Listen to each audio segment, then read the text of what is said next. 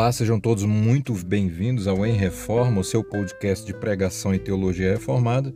E como sempre, se você puder e quiser abrir a sua Bíblia, abra em Gênesis capítulo 3, verso 8, que nos diz assim: E ouviram a voz do Senhor, que passeava no jardim pela viração do dia, e esconderam-se Adão e sua mulher da presença do Senhor Deus entre as árvores do jardim. Adão pecou e Deus o visita em uma tarde quando ele se esconde, e lá estávamos nós também juntos com ele. Ele é o nosso representante e nós estávamos escondidos nas trevas, porque nós éramos filhos da ira de Deus. E a voz de Deus bradava contra nós, ecoando em nossas almas em juízo e condenação, assim como Adão. Quando ouviu a voz de Deus ecoando no jardim, ele teve medo porque sabia que tinha pecado contra Deus. O sol se pôs sobre nós e a noite nos cercou, e a sombra da morte estava sobre nós, e sentíamos seus dedos frios apertando o nosso pescoço cada vez mais, porque a certeza da morte nos persegue desde o momento em que nós tomamos consciência da vida. E nós temos a certeza de um encontro inevitável que certamente nos levaria para o juízo do qual nós não poderíamos escapar.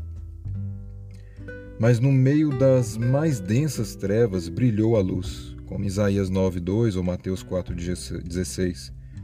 E vimos uma mão perfurada nos puxar do reino das trevas e nos transportar para o reino do Filho do amor de Deus. E ele nos tirou a vergonha da nudez do pecado e nos vestiu de uma veste de pura justiça que ele teceu com os fios da sua própria justiça, porque Adão e Eva estavam com medo da voz de Deus porque estavam nus, porque desobedeceram a Deus, comeram do fruto do conhecimento do bem e do mal e pecaram contra Deus e sabiam que estavam nus. Mas Cristo nos chama para nos vestirmos da sua própria justiça. Ele tirou a vergonha e no lugar colocou a ousadia no falar por causa da esperança da glória que permanece, como em 2 Coríntios 3,12, na pessoa de Jesus, como em Efésios 3,12, e ele nos deu condição de entrar ousadamente na presença de Deus, fiados no sangue, no sangue de Cristo. Ele tirou aquela autonomia orgulhosa que nasce no jardim do Éden, quando o homem come o fruto do conhecimento do bem e do mal e nasce uma autonomia, uma vontade de andar sem Deus no mundo porque assim éramos nós, sem Deus no mundo. Vivíamos no mundo de Deus, mas sem Deus. E essa autonomia é tirada, graças a Deus, de nós, quando nós cremos no Evangelho. E Ele coloca no lugar a dependência na graça de Deus, pela qual nós somos salvos. Se naquela tarde indigna nós caímos com o nosso representante, que era Adão, que se esconde de Deus por causa do seu pecado, nós fomos erguidos por aquele que, em uma tarde igualmente sombria, foi visitado por Deus. E, embora em Cristo não houvesse culpa alguma, como em 2 Coríntios 5, 21, Deus Pai lhe vira o rosto, porque nele estavam os pecados dos santos. Como uma ovelha que permanece muda na presença dos seus tosqueadores, ele não expressou nenhuma palavra, como em Isaías 53, 7. Quando chicotearam suas costas, ou quando lhe colocaram uma coroa de espinhos, nem quando furaram seus pés e mãos, ele não teve qualquer reclamação em sua boca. E nas poucas vezes que a agonia de um crucificado que luta para respirar, em uma morte cuidadosamente calculada para causar um maior número de dores e agonias a um ser humano, ele vê seu pai, com o qual desfrutava de comunhão perfeita, e ele mesmo dizia: Este é o meu filho amado, em quem tenho prazer. Agora, este mesmo Deus lhe vira as costas, porque os nossos pecados estavam sobre ele. E por isso, ele pergunta com pouco fôlego que consegue juntar: Deus meu, Deus meu, por que me desamparaste? Mateus 27, 46. Duas tardes sombrias, onde em uma nosso representante da raça caiu e trouxe sobre nós a condenação.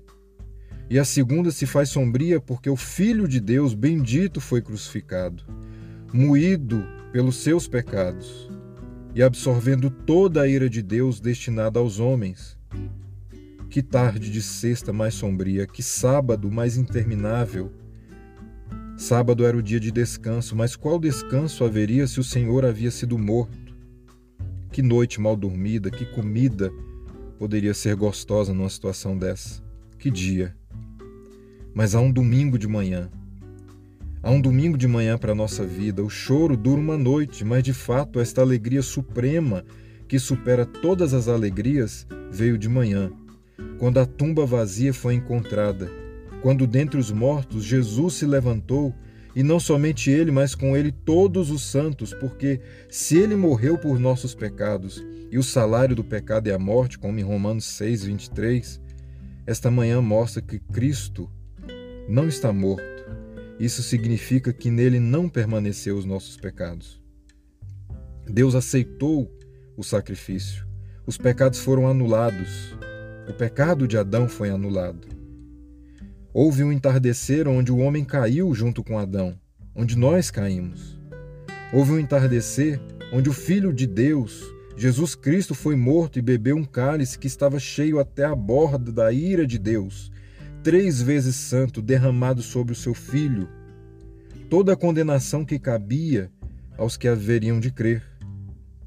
Mas há uma manhã onde a noite teve fim e a alegria veio por meio de Jesus Cristo que não nos deu apenas a solução de um problema pontual, uma vitória passageira, um alívio por dores que cessam com o tempo, mas de alegria da comunhão eterna e contentamento sem fim, partilhando da comunhão com Deus eterno, triunfando onde Adão falhou e brilhando em nossos corações.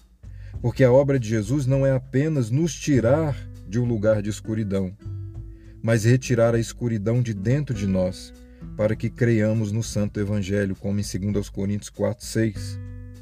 Qual é a sua situação? Na tarde onde o pecado entrou no mundo, você ainda permanece nos seus pecados? Na tarde onde Jesus morre e suas esperanças acabam, você ainda não tem a esperança da vida eterna? Ou você tem a esperança naquela manhã onde Jesus ressuscita e perdoa todos os seus pecados?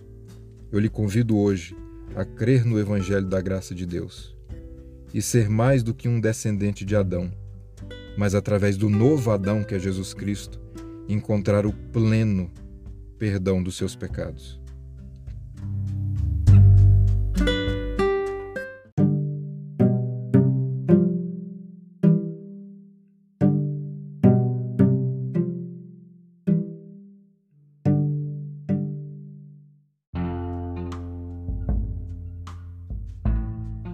Olá, esse foi mais um Em Reforma, o seu podcast de pregação e teologia reformada.